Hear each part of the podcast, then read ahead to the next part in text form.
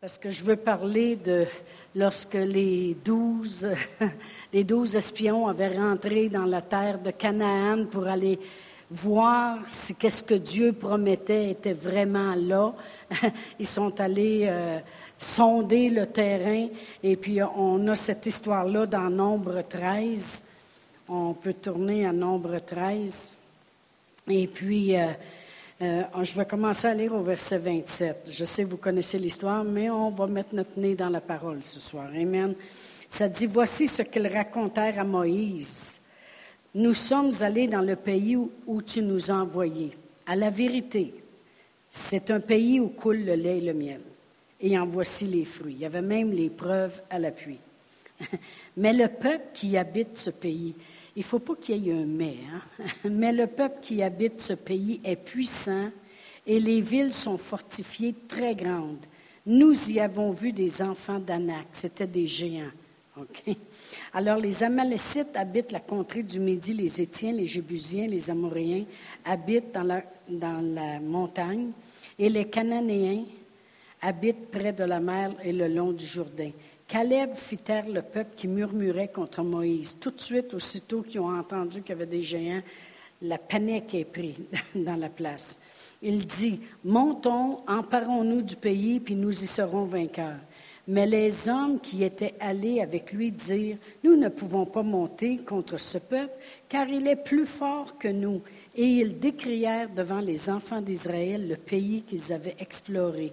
Ils dirent, le pays que nous avons parcouru pour l'explorer est un pays qui dévore ses habitants. Tous ceux que nous y avons vus sont des hommes d'une haute taille, et nous avons vu les géants, les enfants d'Anak, de la race des géants. Nous étions à nos yeux puis à leurs yeux comme des sauterelles. Alors on voit très bien qu'ils veulent élever le naturel au lieu d'élever le spirituel. Amen. Les autres, ils marchent par tout ce qu'ils ont vu, puis tout ce, même ce qu'ils n'ont pas vu, parce qu'ils ont dit que c'est un pays qui dévore son monde. Je ne sais pas s'ils ont vu des cannibales dans la place, des géants manger d'autres géants, mais ils ont dit que c'est même un pays qui, dévore son monde. Amen. Et puis ils ont dit, à leurs yeux, pas nos yeux, on n'était absolument rien, un gros zéro. Alors on, voit qu'au euh, chapitre 14, ça dit, toute l'assemblée éleva la voix et poussa des cris, et le peuple pleura pendant toute la nuit. Tous les enfants d'Israël murmurèrent contre Aaron et Moïse, et toute l'assemblée leur dit, Que sommes-nous morts dans le pays d'Égypte, ou que sommes-nous morts dans ce désert? Pourquoi l'Éternel nous fait-il aller dans ce pays où nous tomberons par l'épée? Mais écoute, là, mourir en Égypte, mourir dans le désert ou mourir là, c'est quoi la différence? C'est rien que ça qu'ils voient. Amen. Où nos femmes et nos petits-enfants deviendront une proie. Ne vaut-il pas mieux pour nous retourner en Égypte? Et ils se dirent l'un à l'autre, nommons-nous un chef et tout le kit. Alors on va aller au verset 6. Et parmi ceux qui avaient exploré le pays, Josué, fils de Nun, et Caleb, fils de Jephuné, déchirèrent leurs vêtements et parlèrent ainsi à toute l'assemblée des enfants d'Israël. Le pays que nous avons parcouru pour l'explorer est un très bon pays, excellent. Si l'Éternel nous est favorable, il nous mènera dans ce pays et nous le donnera. C'est un pays où coule le lait et le miel. Seulement, ne soyez pas rebelles contre l'Éternel et ne craignez point les gens de ce pays, car ils nous serviront de pâture, ils n'ont plus d'ombrage pour les couvrir. L'Éternel est avec nous, ne les craignez point. Vraiment, le titre de l'enseignement ce soir, c'est Marcher vers l'abondance divine. Amen. Parce que vous allez voir, là, je vais préparer mon terrain de ce que je veux arriver à dire ce soir. Mais c'est exactement ça qui est arrivé pour Josué et Caleb. Parce que si je regarde au verset 24, ça dit, Et parce que mon serviteur Caleb a été animé d'un autre esprit et qu'il a pleinement suivi ma voix, je le ferai entrer dans le pays où il est allé et ses descendants le posséderont. On sait très bien que toutes les deux y sont entrés parce que lorsqu'on regarde au verset 38, ça dit Josué, fils de Nom, et Caleb, fils de Jephuné, restèrent seuls vivants parmi ces hommes qui étaient allés pour explorer le pays. Alors, euh, euh, je veux qu'on voit des petites choses ce soir dans, qui sont toutes, qu'on les retrouve toutes dans le verset 9. Et puis, c'est ça qui nous amène vraiment à pouvoir marcher vers l'abondance divine. Amen. Alors, la première chose que je veux qu'on voit, parce qu'on voit que Josué et Caleb avaient un esprit vraiment différent, eux autres sont rentrés dans cette abondance divine, tandis que les autres ne sont jamais rentrés. Et pourquoi? Pourquoi? Qu'est-ce qui fait qu'il y en a qui n'ont pas rentré, puis qu'il y en a qui peuvent rentrer? Si je regarde au verset 9, ça dit, lorsque Josué et Caleb ont élevé la voix, puis ils ont parlé, ils ont dit seulement ne soyez pas rebelles contre l'Éternel et ne craignez point les gens de ce pays. La première chose, si tu veux avancer vers l'abondance divine, il va falloir que tu bannisses la peur de ta vie. Tu n'auras pas le choix. Tu ne peux pas marcher par la peur des circonstances qu'il y a alentour et, et, et penser avoir l'abondance divine. Parce que l'abondance divine, elle vient de Dieu, puis elle vient avec des promesses, et c'est toujours par la foi qu'on s'en empare. Alors, c'est impossible de penser marcher dans la peur et puis euh, penser de s'en aller vers l'abondance divine. Alors, on sait très bien que tout le groupe au complet ont laissé la peur les submerger. Ils ont pleuré toute la nuit, puis ont laissé. Ils n'ont pas marché vers l'abondance divine. Amen. On ne peut pas laisser euh, la peur. Puis c'est la première chose que le diable va vouloir amener dans ta vie, la peur toujours te rendre conscient du naturel. On a déjà vu ça quand, on regarde dans Genèse. Si je vais dans Genèse 2, bien, je devrais dire 3.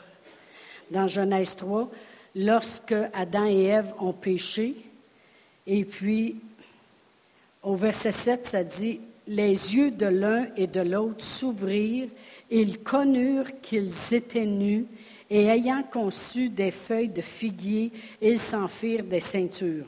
Alors ils entendirent la voix de l'Éternel qui parcourait leur jardin vers le soir, verset 8.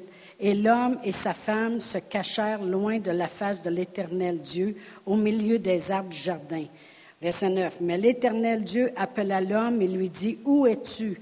Il répondit, J'ai entendu ta voix dans le jardin et j'ai eu peur parce que je suis nu et je me suis caché. Et l'Éternel Dieu lui a dit, qui t'a appris que tu es nu? Alors, euh, ce que je veux qu'on voit, c'est que quand il parle qu'ils étaient nus, ça veut dire qu'ils venaient de tomber dans la réalité. Avant, il n'avait jamais vu ça parce qu'il vivait dans le surnaturel, autrement dit. Il marchait dans la gloire de Dieu, il y avait la gloire de Dieu sur eux autres. Dieu venait marcher avec eux autres dans le jardin. Il n'y avait pas conscience du naturel. Mais lorsqu'ils ont péché, là, ils sont devenus conscients du naturel plus conscient du naturel que du spirituel. Puis là, la peur s'est installée. Amen. Et la peur, on sait très bien que ça ne les a pas emmenés vers l'abondance, parce que c'est là qu'ils ont sorti de toute la provision qu'il y avait dans le jardin.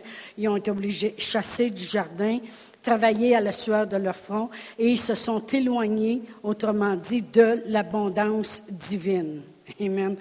Euh, si le Seigneur ne serait pas dans nos vies, chacun de nous ce soir. Si le Seigneur ne serait pas dans nos vies, on vivrait dans la peur continuellement. Voyez-vous, avant que le péché vienne et la peur avec, il n'y avait pas peur, parce que Dieu était dans leur vie. Mais lorsqu'ils ont fait rentrer le péché, la peur est venue. Et chacun de nous, si on n'aurait pas l'abondance divine. Parce que si on est ici ce soir, c'est juste à cause de lui. Juste à cause de lui. C'est parce qu'il nous a pardonné, c'est parce qu'il nous a pris comme on était, c'est parce qu'il nous a transformés à son image et à sa ressemblance, et c'est parce que c'est là qu'on est capable de faire ce qu'on fait. Mais si Dieu ne serait pas dans nos vies, on marcherait comme tout le reste du monde qui marche sur la terre, on marcherait dans la peur. Amen. Et c'est exactement ce qui est arrivé. Bon, dis-moi pas, je le perds encore. Moi, le mettre dans l'eau. Comme je. Oh, il n'y a pas d'eau. C'est encore pire. Oh, il est en arrière. Ça fait deux fois que je perds mon verre de contact, je le mets dans le verre d'eau. Ça, c'est ta mère. Gloire à Dieu. Mais euh, si le Seigneur ne serait pas dans nos vies, on marcherait dans la peur. Et marcher dans la peur, on s'éloignerait de l'abondance de Dieu. Mais parce que la peur ne vient pas dans notre vie, Josué et Caleb, ils ont vu les géants. Ils ont vu, eux autres aussi, qu'ils n'étaient pas grands à côté d'eux autres qui avaient de l'air de sauterelles. Ils l'ont, tout ce que les autres ont dit, je suis certaine qu'ils l'ont peut-être pensé quand ils ont parcouru. Parce que les autres n'ont pas inventé ça en arrivant, ils en ont parlé tout le long en s'en venant. Alors, mais Josué et Caleb ont, voulu ne pas laisser la peur rentrer. ils ont voulu croire que Dieu serait là et puis que si Dieu est là, on marche vers cette abondance-là. Mais tout le restant n'ont pas pu aller vers l'abondance. Amen. Euh, si je vais dans 2 Timothée 1, 2 Timothée 1, et puis je regarde au verset 7. La parole de Dieu dit, car ce n'est pas un esprit de timidité ou de peur que Dieu nous a donné. Au contraire, son esprit nous remplit de force, d'amour puis de sagesse. Ce n'est pas un esprit de peur, parce que si on aurait encore la peur sur nous, on ne marcherait jamais vers l'abondance. Fait que Dieu nous a donné de son esprit, puis c'est pas un esprit de peur. Au contraire, c'est un esprit de force, d'amour puis de sagesse. Amen. C'est un esprit qui nous amène vers cette abondance-là. Amen. Gloire à Dieu. Alors vraiment, je vais retourner à mon nombre, nombre 14. Et puis, euh, je vais me mettre un petit papier. Bon. Seulement, au verset 9, seulement ne soyez pas rebelles contre un éternel et ne craignez point les gens de ce pays. La première chose qu'il va falloir faire pour marcher vers l'abondance, c'est toujours bannir la crainte de nos vies. toujours. Je pense que c'est 1 Jean 4, 18. Je vais juste aller voir si c'est ça. 1 Jean 4, 18. Oui, c'est ça. La parole de Dieu nous dit, la crainte n'est pas dans l'amour, mais l'amour parfait bannit la crainte, car la crainte suppose un, châtiment. Voyez-vous, ils sont revenus, et puis là, ils étaient dans la crainte, puis ils ont supposé. On a de l'air des vrais sauterelles à côté d'eux autres. Et puis ça, c'est quand on se regarde, puis quand on, quand on sait qu'ils nous regardent aussi. On le sait, ils nous ont regardés comme des sauterelles. Alors, la, crainte suppose un châtiment. Mais celui qui craint n'est pas parfait dans l'amour. Quand tu comprends comment Dieu t'aime, comme on chantait ce soir, quand tu le comprends, comment Dieu t'aime, tu le sais que tu fais des erreurs, tu le sais que des fois tu manques ton coup, des fois il te demande de faire quelque chose, puis tu es trop paresseux pour le faire ou quoi que ce soit, ou tu n'obéis pas, mais tu le sais qu'il t'aime. Tu sais que tu peux aller à lui et puis euh, lui t'excuser, lui demander pardon, confesser tes fautes, puis t'es pardonné pour aussi loin l'Est de l'Ouest. Quand tu sais qu'il t'aime, ça bannit la peur de ta vie. Et même Jesse Duplantis, il dit qu'une fois, une fois quand il était petit, euh, il y avait un petit gars qui faisait souvent son frère. Et je ne sais pas s'il y en a ici qui connaissent Jesse Duplantis, mais en tout cas, il est assez comique comme évangéliste. Et puis, euh, ça faisait longtemps qu'il avait dit, euh, il avait dit, tu vas voir, à un moment donné, on va le pogner. Fait que dans ce temps-là, il y avait les toilettes dehors, dans une, il appelait ça une bécosse, des toilettes dehors. Vous connaissez ça, les petites maisons en arrière de la maison? Et puis là, ce qu'ils ont fait une fois, c'est que lui et son frère, ils ont pogné le petit gars, puis ils ont rentré la tête dans le trou, puis ils l'ont échappé. Le petit gars il s'est ramassé dans tout ce que vous voulez. Mais là, le petit gars, il a tellement crié, puis tout ça, quand son père est sorti, son père est arrivé, puis il a, pris euh, Jesse, qui était un petit gars lui aussi, puis il, était pour euh, quasiment il sacré la volée, si vous voulez. Puis là, la mère à Jesse Duplantis est arrivée, puis il a entendu quatre clics, puis elle avait son fusil dans les mains.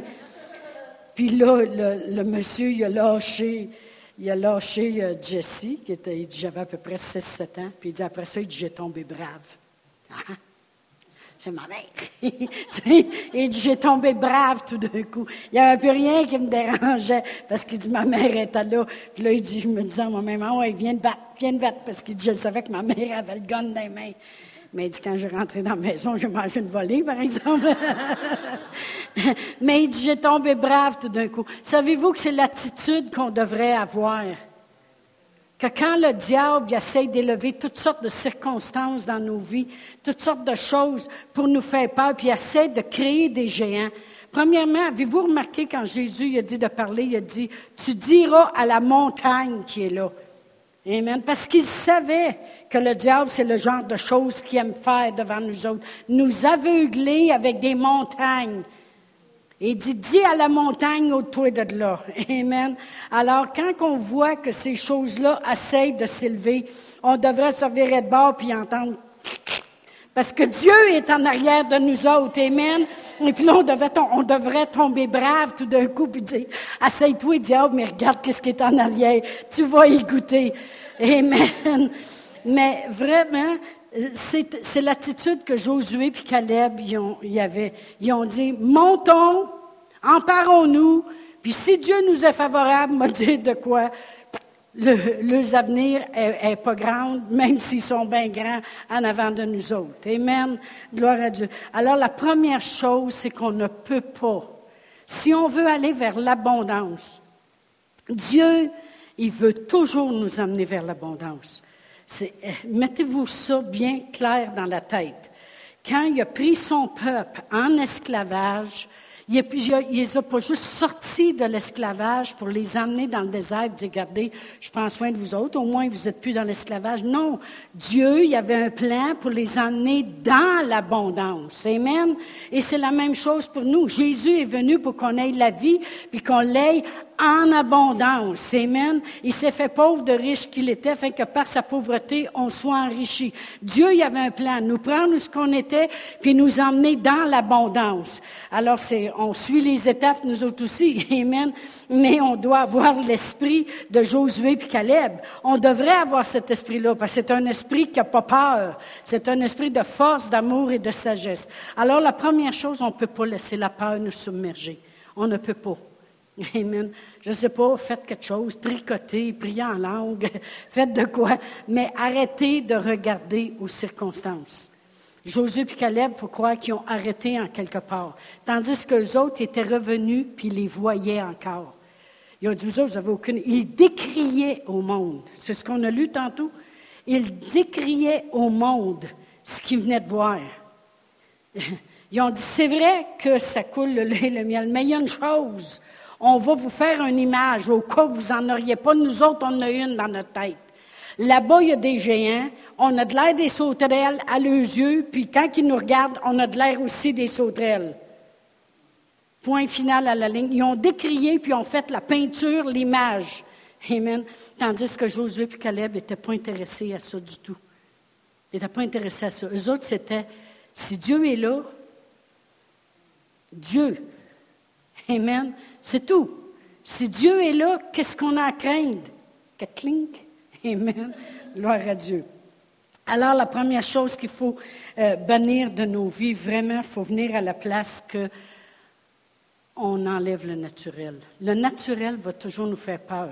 C'est pour ça que je disais tantôt, c'est l'abondance divine, parce que c'est la façon, c'est Dieu si les Israélites auraient resté en Égypte, si ça n'aurait pas été des promesses de Dieu de les emmener là, ils auraient toujours resté en Égypte toute leur vie. Comprenez-vous? Si Dieu n'aurait pas promis à Abraham, je vais les sortir de là, puis je vais les emmener dans le pays que je te montre aujourd'hui. Si ce ne serait pas de Dieu qui décide ça, c'est l'abondance de Dieu, les Israélites sont encore en Égypte, puis nous autres, on sera peut-être là où nous autres aussi. Comprenez-vous? Amen. Alors, on va relire. Seulement ne soyez pas rebelles contre l'Éternel et ne craignez point les gens de ce pays. Ils n'ont pas dit les géants. Ils ont dit les gens, le monde qu'il y a là. Amen. Ça dit, car ils nous serviront de pâture, ils n'ont plus d'ombrage pour les couvrir. La deuxième chose qu'on doit comprendre, c'est connaître que le diable est limité. L'ennemi est limité. Il dit, ils vont nous servir de pâturage, de l'engrais chimique. On devrait dire de l'engrais humain. Il dit, ils vont nous servir de pâturage. Pour eux autres, c'est des gens. Ce n'est pas des géants, c'est des gens. Puis il dit, tout ce qu'on va faire avec, c'est de l'engrais pour les pâturages. Le, diable est limité.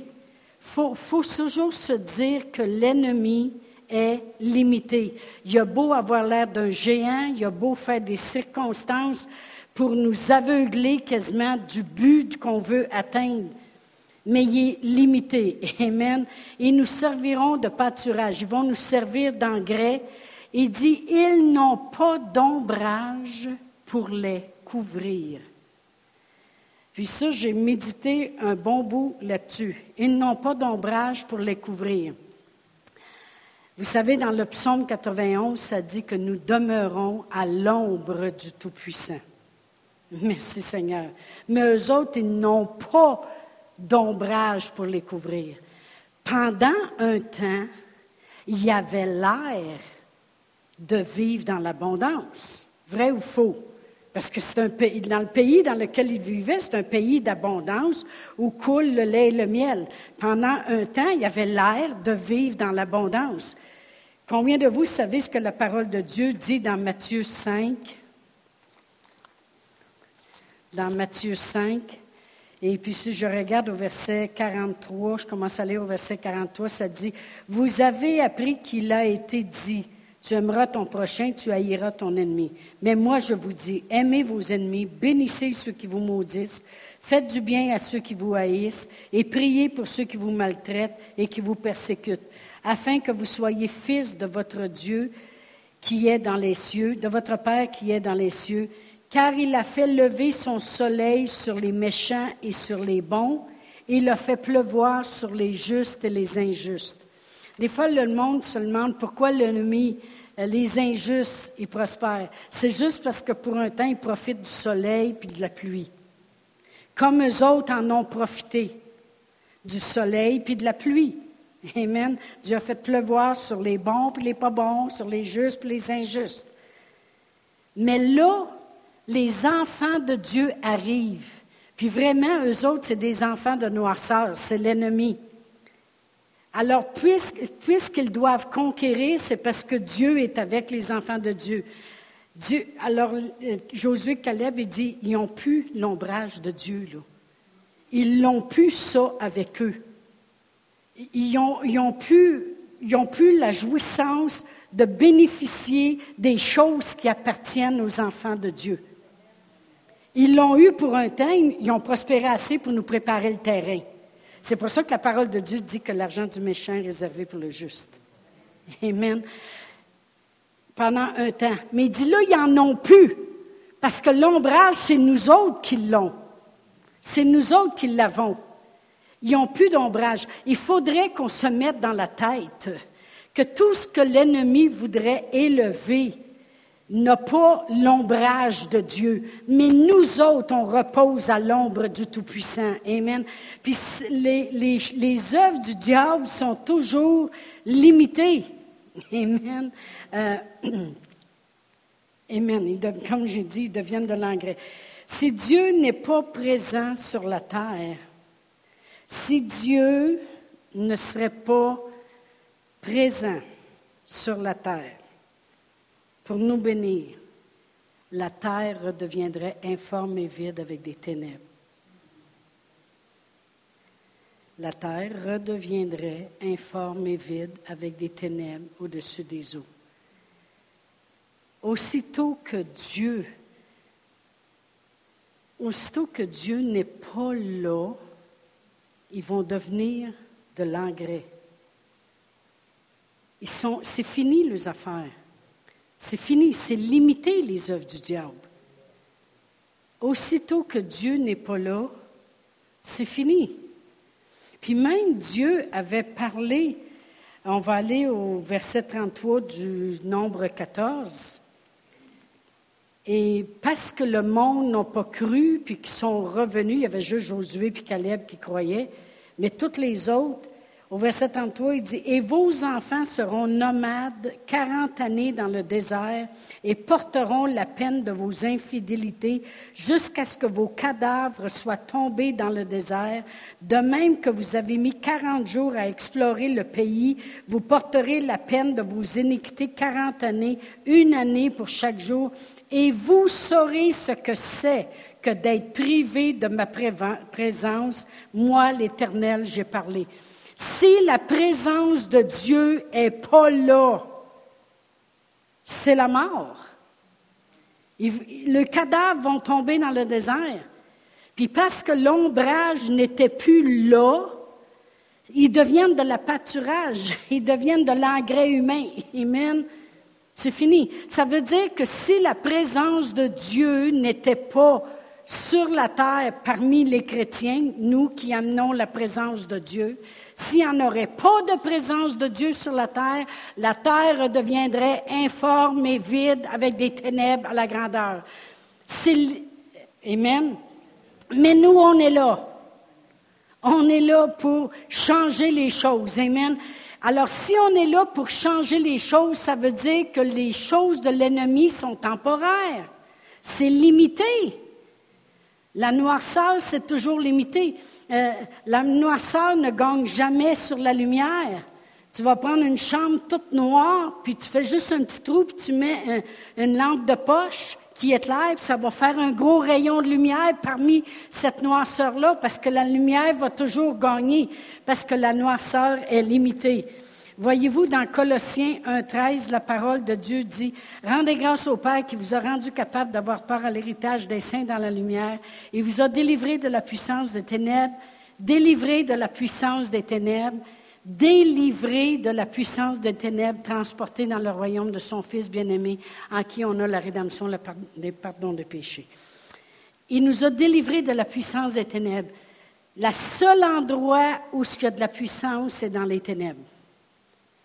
Comme j'ai déjà dit, tenez-vous pas là. C'est le seul endroit où il y a de la puissance. Et je le vois souvent avec des. Au travers, on va parler des chrétiens, parce que le monde dans le monde sont déjà dans les ténèbres. Puis on voit ce qu'ils subissent. Puis on voit qu'aussitôt que quelqu'un témoigne, ils veulent s'accrocher. Oui, priez pour moi. Ah, OK, oui, oui, oui. Euh, pourquoi? Parce que c'est un petit peu de lumière qui vient de rentrer. Mais quand je m'adresse à des chrétiens, je vois des chrétiens qui s'éloignent de la lumière. Je vois les conséquences de cette puissance-là des ténèbres. C'est une puissance destructive, on le sait très bien. Mais on voit, mais c'est limité là. mais nous, si on se tient dans la lumière, ça devient du pâturage les choses, les circonstances qui essaient de s'élever deviennent de l'engrais. Amen. Ça, se termine là. Fait que la première chose, c'est qu'il ne faut pas laisser rentrer la peur. Concentrez-vous sur d'autres choses. Méditez la parole de Dieu. Il y en a qui disent, c'est quoi méditer? Mais tu sais, quand on dit des fois que c'est un meurtre qui était prémédité, ça veut dire qu'ils y ont pensé d'avance, je vais rentrer là, je vais me cacher, je vais avoir un couteau dans les mains, elle va rentrer, je vais l'assommer, je vais traîner le corps, me rouler ça dans le tapis, me sortir ça dans le char, m'a domper dans la rivière. C'est prémédité. Ils y ont pensé d'avance. Je les ai vus les films quand j'étais jeune. Il y en a qui prennent des notes. Non, mais c'est prémédité. Quand on dit que c'est un meurtre prémédité, ça veut dire qu'ils ont pensé d'avance. Comment ils vont faire ça?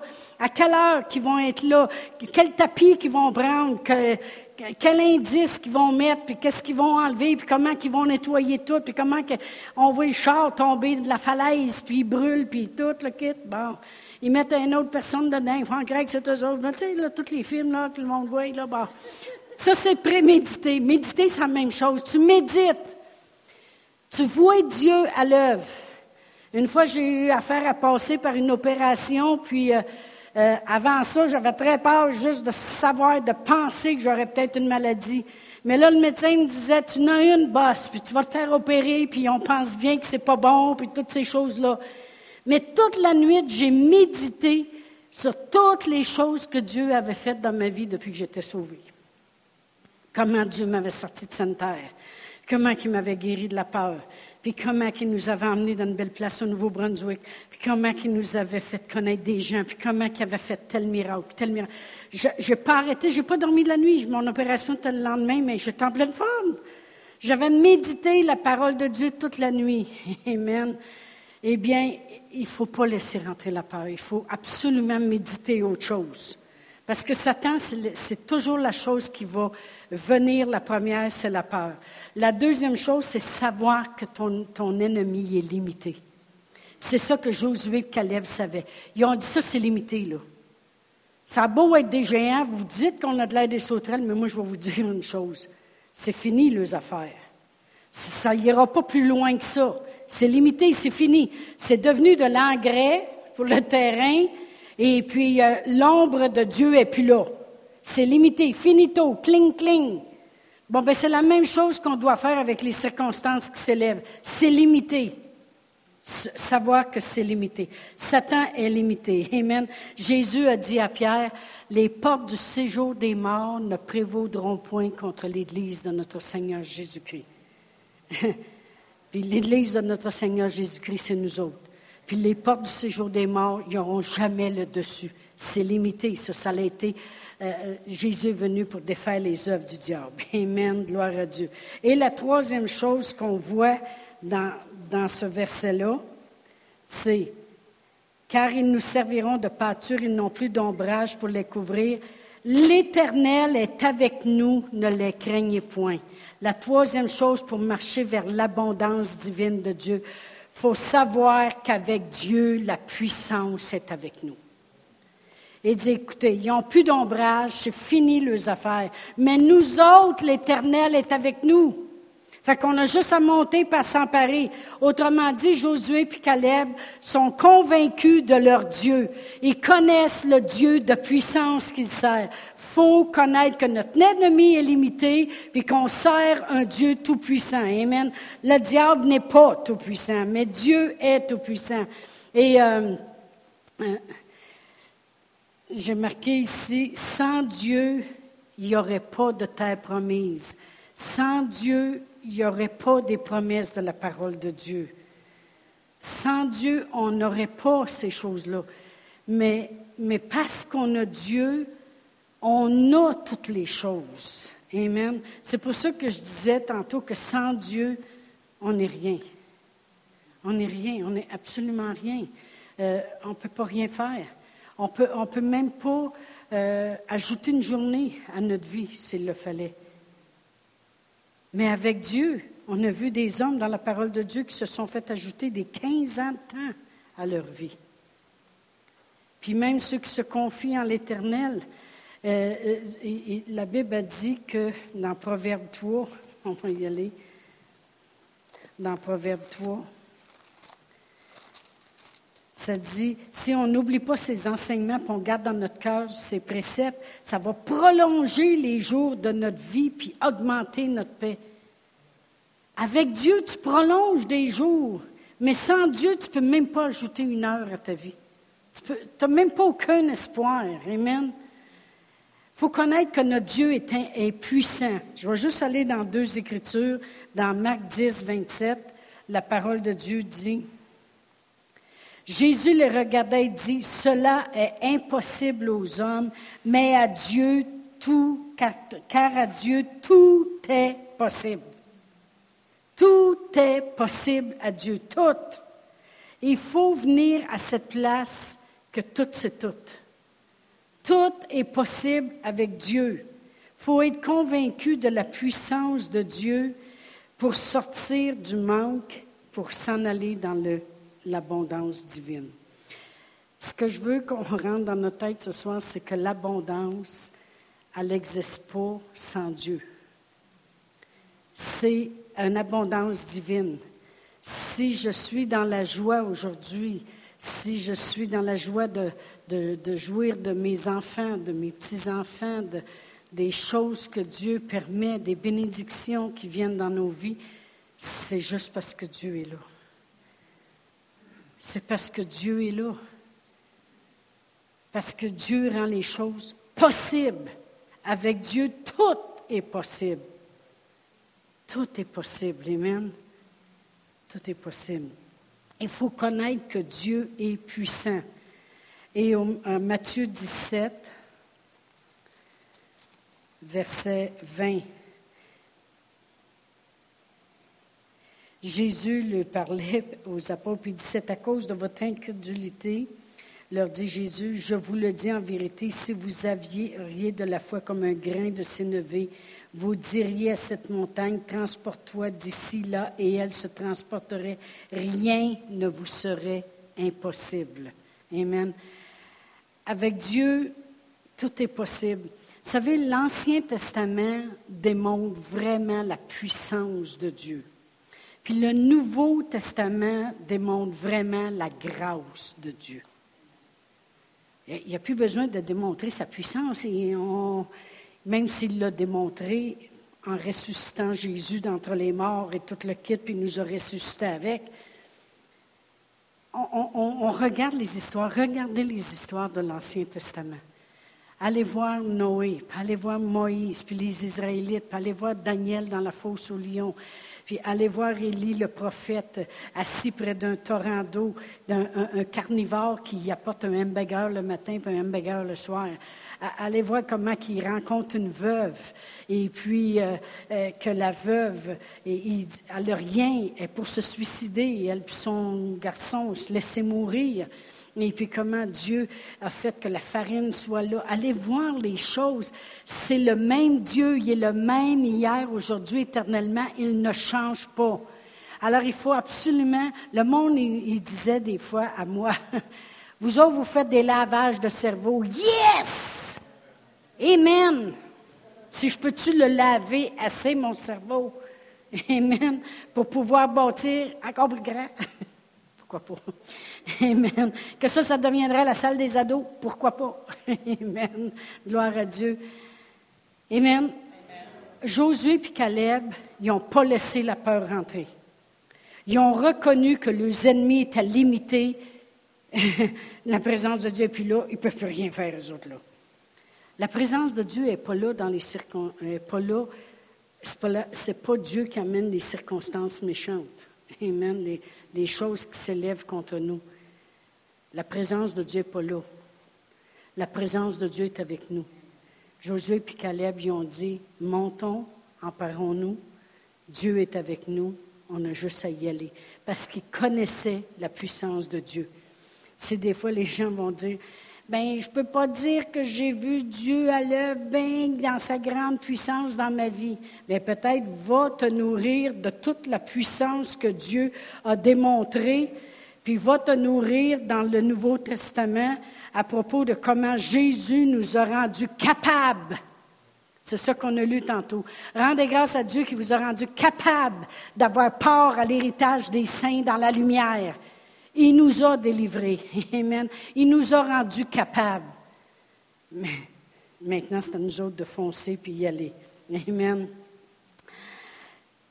Vraiment, lorsque les gens acceptent les faits, les circonstances, comme les Israélites ont fait, quand les gens voient leur ennemi plus puissant que leur Dieu, parce que c'est ça qu'ils voyaient, eux autres, que leurs ennemis, quand les gens oublient comment Dieu peut et veut les, amener dans quelque chose de grand, puis les faire conquérir, on va relire ce que Josué et Caleb dit d'eux. Puis c'est complètement au début du verset. Seulement, ne soyez pas rebelles contre l'Éternel. Vraiment, la façon qu'ils agissaient en laissant les circonstances amener la peur au lieu de demeurer dans la foi, en regardant leurs ennemis comme plus puissants de Dieu, et dit, vous êtes rebelles. Vous êtes des rebelles. Amen. Puis vous savez que dans Ésaïe 1, 19 et 20, la parole de Dieu dit que celui qui est docile va manger les meilleures productions du pays. On va y aller parce qu'il parle des rebelles. Ésaïe 1.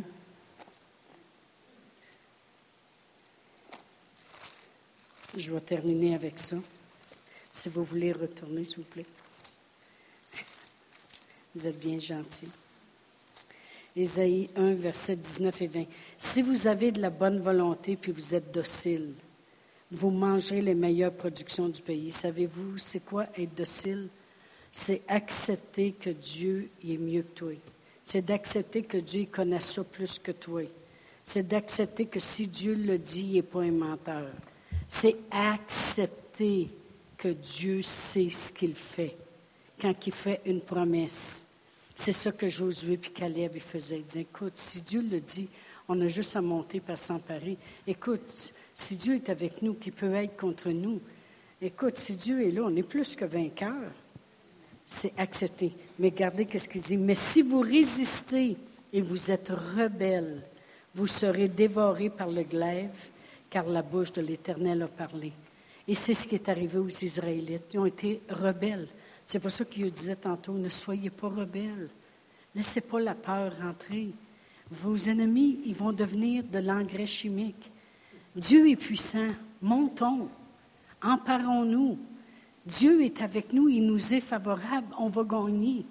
Puis vraiment, Dieu il appelle ça être docile. Être docile. Ils ont mangé les meilleures productions du pays. Parce que Josué et Caleb, dans le livre de Josué, ils ont monté, ils se sont emparés. Puis Josué, il a eu sa montagne. Amen. Gloire à Dieu. Ils ont vu l'abondance divine. On veut l'abondance divine, on va s'enligner avec les choses de Dieu. Amen. Si vous voulez, on va juste rechanter le dernier chant. Amen. Je sais qu'il y en a qui sont ici ce soir. Vous pouvez vous lever. Gloire à Dieu. Je sais qu'il y a des gens ici ce soir que vous faites face à des circonstances je sais que vous avez hâte des fois de voir justement la main puissante de Dieu agir. Je sais que des fois, il y en a qui ont des difficultés peut-être avec leurs enfants, peut-être de, de, de sentir la solitude dans ce temps des fêtes, voudraient voir plus de choses. Je sais qu'il y a des business, il y a toutes sortes de choses. Je veux qu'on le rechante, le dernier chant qu'on avait chanté. Amen. Mais pensez, mettez, mettez toute votre espérance en Dieu. Puis le chant va devenir votre prière pour voir les choses changer. Amen.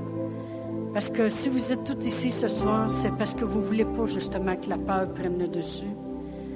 C'est parce que vous croyez que l'ennemi est limité. Mais vous croyez en un Dieu d'impossibilité. Amen. Fait qu'on va le rechanter, mais en offrant à Dieu notre foi. Amen. Gloire à Dieu. Alléluia.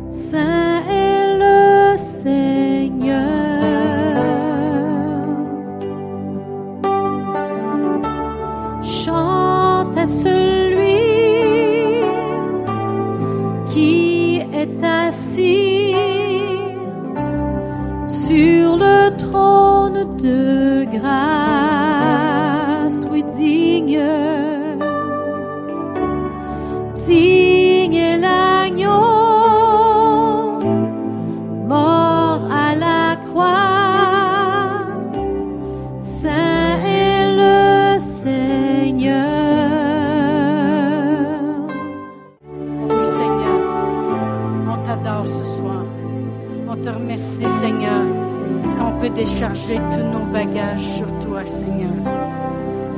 Et sachant très bien, Seigneur, combien puissant tu es. Oh, merci pour les impossibilités qui deviennent possibilités, Seigneur. Merci de nous rendre capables. Merci de nous amener à être et à faire tout ce qu'on doit être, tout ce qu'on doit faire. Merci de pouvoir à tous nos selon ta richesse, avec gloire en Jésus-Christ. Merci de pardonner nos iniquités. Merci Seigneur de guérir toutes nos maladies. Notre âme te bénit Seigneur. On n'oublie aucun de tes bienfaits. Merci Seigneur. Merci Seigneur d'avoir produit tous les miracles que les gens ont besoin. Merci Seigneur. Toute la gloire te revient Seigneur. Sois glorifié dans nos vies. Amen. Amen. Gloire à Dieu. Juste prendre quelques instants. Et Dieu a le temps de nous zapper un miracle. Besoin. Alors, Père, on te glorifie, on te remercie. Sois. On t'adore. Surtout dans ce temps des fêtes. 2016 ans plus tard. Comme les rois, les rois mages, nous aussi, on vient t'adorer.